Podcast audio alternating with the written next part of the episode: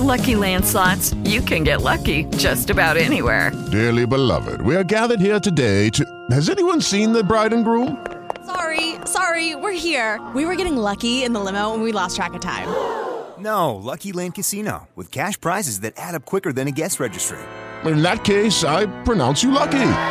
Play for free at LuckyLandSlots.com. Daily bonuses are waiting. No purchase necessary. Void were prohibited by law. 18 plus. Terms and conditions apply. See website for details.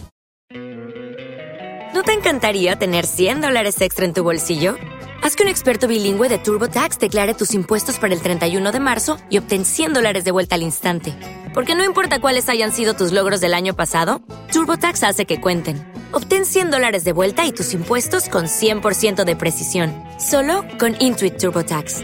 Debes declarar para el 31 de marzo. Crédito solo aplicable al costo de la presentación federal con TurboTax Full Service. Oferta sujeta a cambios o cancelación en cualquier momento.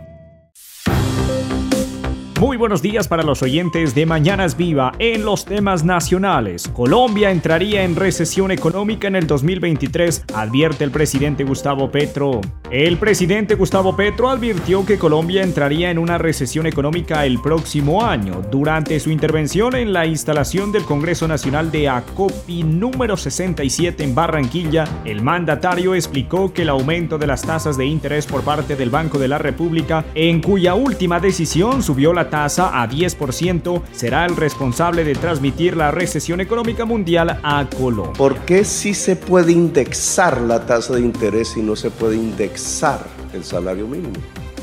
Porque es bueno elevar la tasa de interés y es malo elevar el salario. ¿Hay alguna lógica económica, científica o estamos simplemente adscritos a una serie de intereses de poder que no van con el trabajador, sino con el propietario del sistema financiero mundial. Lo cierto es que ha crecido la tasa de interés, que mundialmente entonces tenemos una recesión a la vista y que la tasa de interés incrementada en Colombia servirá de correa de transmisión de la recesión mundial al interior de la economía colombiana. La pregunta entonces es qué hace el gobierno, que no tiene que ver con la tasa de interés. ¿Cuál los derroteros en una tormenta como esta, de hambre, de pobreza, adicionalmente de inundaciones que acrecientan la crisis, de recesión mundial, de hambre mundial, cuál los derroteros que debe tomar el gobierno nacional de Colombia al frente de su sociedad. Pues no es nada fácil, pero yo les diría lo siguiente. La apuesta debe ser la economía popular. No lo digo ahora, lo dije en mi programa y lo vengo defendiendo desde antes. El verdadero capitalismo de Colombia está en la economía popular. En un mundo que ustedes conocen, muy vivo, muy rico, muy intenso, muy de sobrevivencia y por eso es tan intenso, y de ahí se genera en cierta forma su riqueza de transacciones diarias del caminar, del madrugar, del trasnochar, del sufrir, del esfuerzo, de la disciplina, muchas veces. Solo recuerdo a la señora del madrugón de San Victorino, que conocí mucho en mi vida política y administrativa el San Victorino del centro de Bogotá, pero aquí está o estaba el San Nicolás. Y en todas las ciudades de Colombia hay las burbujas enormes de una economía popular bullante que ha sido golpeada indudablemente, pero que ahí está. No ha muerto, está ahí. Explica la mayor parte de los puestos de trabajo de Colombia. Esos puestos de trabajo en general no son asalariados, es decir, tienen que ver más con criterios de asociatividad, de colaboración o de esfuerzo individual por el rebusque, que es como así se denomina el rebusque. Muy individuales y por tanto muy condenados al fracaso. El presidente indicó que la apuesta debería ser la economía popular y que para eso debería construirse una alianza con el Estado colombiano. En otras noticias, la Fiscalía General de la Nación conformó una mesa técnica de alto nivel para dar a conocer las posibles irregularidades en el manejo del inventario de bienes a cargo de la SAE. El presidente de la República, Gustavo Petro, agradeció al fiscal general de la Nación, Francisco Barbosa, la buena voluntad para brindar su apoyo que será fundamental para rescatar el inventario de los activos en poder de la Sociedad de Activos Especiales. En conferencia de prensa con el presidente Gustavo Petro, el eh, general Francisco Barbosa reveló que dispuso la conformación de una mesa técnica de alto nivel con el propósito de identificar posibles irregularidades en el manejo del inventario de bienes a cargo de la SAE. El día de hoy eh, queremos hacer con el señor presidente eh, pues un anuncio, un anuncio que se deriva de la preocupación que se ha manifestado también por parte del señor presidente de la República frente al manejo de los activos o bienes que ha venido entregando la Fiscalía General de la Nación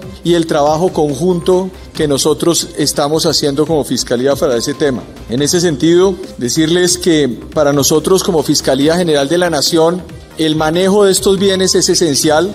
El día de hoy estamos dirigiendo al director, la delegada nacional de finanzas criminales, toda una trazabilidad de los bienes que se ha entregado en la Fiscalía durante el ejercicio de mi función eh, derivados además de la importancia que tiene para nosotros la aplicación de la ley 1708 del 2014, que implica la entrega y la afectación patrimonial de bienes que, repito, es muy importante, son bienes que se le han incautado, se le han impuesto medidas cautelares a la mafia y que deben ser utilizados para beneficio de la gente, presidente. En ese sentido, hemos eh, en, este, en este primer ejercicio, entregado, o entregado en la lista de 19.587 bienes que están discriminados a través de bienes rurales, urbanos, semovientes, vehículos, sociedades, establecimientos de comercio y otros de relativos a dinero en efectivo, oro, joyas, aeronaves, embarcaciones. Del mismo modo,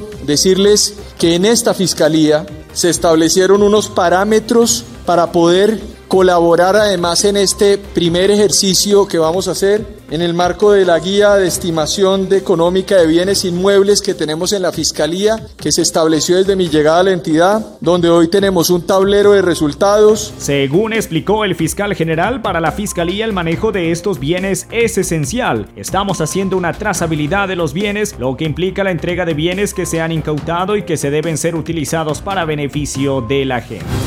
Viva las noticias, el Ministerio de Defensa da a conocer las nuevas perspectivas de la seguridad humana. La seguridad humana propicia la vida en dignidad de los habitantes de Colombia. El ministro de Defensa Iván Vélez en reunión de generales y almirantes de las fuerzas militares colombianas dio a conocer la importancia de este proyecto. Pero es un gobierno cuya pretensión es lograr para toda la población incluidos naturalmente todos los miembros de la fuerza pública, lograr para toda la población unas condiciones de existencia más dignas, que la posibilidad que todos los colombianos puedan satisfacer las necesidades básicas, que se viva en clima de tranquilidad, de seguridad, pero también en condiciones materiales que permitan desarrollar más a la persona. Esta nueva perspectiva de la seguridad humana como un concepto que tiene que ser vivo, que no es una frase, que no es un discurso, sino que es realidad constante, que tenemos que materializar y que se concreta simplemente en esto que he dicho. La seguridad humana es la que propicia la vida en dignidad de los habitantes de Colombia. Además mencionó que si existen conversaciones de paz no significa que las fuerzas militares colombianas bajen la guardia, por el contrario, están más alerta, hay más actividad, que sepan los colombianos que estamos decididos a lograr la paz en el país, mencionó el ministro de Defensa. En otras noticias, aumento del salario mínimo. La ministra de Trabajo da detalles. La ministra del Trabajo, Gloria Inés Ramírez, aseguró este jueves que para definir el incremento del salario mínimo para 2023 se analizarán todas las fórmulas. El pronunciamiento de la ministra se dio en medio del Congreso Nacional de ACOPI que se llevó a cabo en Barranquilla. El salario mínimo esa es una discusión que haremos en la mesa y es tripartita con los empresarios, con los trabajadores y estará el gobierno desde luego eh, participando. Son varios factores que hay que analizar en la mesa. Los factores de productividad, desde luego, los factores impresionarios, pero también las pérdidas de valor adquisitivo de los salarios y otras condiciones que son complementarias al mismo salario que tienen que ver con medidas extras, por ejemplo, como de pronto pensar, digo yo, podemos pensar en una congelación de la canasta básica. Estos son los temas que vamos a trabajar con la mesa de concertación y como digo yo, cada día traen sofán. Y ustedes saben que esos números se calculan es con las cifras que salen en el último mes, que es en noviembre, y ya con base en eso nosotros actuaremos. Pueden decir, pueden decir, pero ustedes saben que hay factores externos que están hoy llevando a los procesos inflacionarios del país que no son del resorte nacional.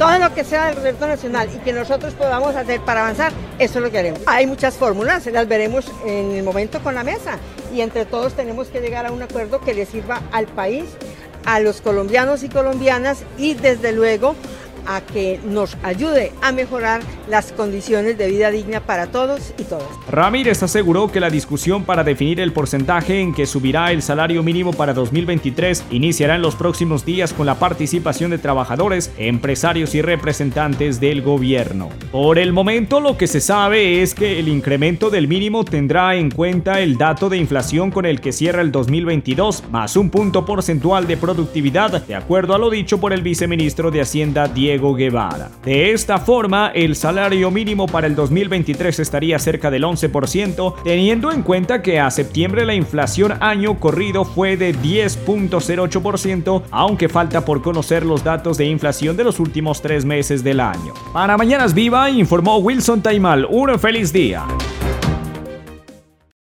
With lucky landslots, you can get lucky just about anywhere. Dearly beloved, we are gathered here today to. Has anyone seen the bride and groom? Sorry, sorry, we're here. We were getting lucky in the limo and we lost track of time. No, Lucky Land Casino, with cash prizes that add up quicker than a guest registry. In that case, I pronounce you lucky. Play for free at LuckyLandSlots.com. Daily bonuses are waiting. No purchase necessary. Void where prohibited by law. 18 plus. Terms and conditions apply. See website for details.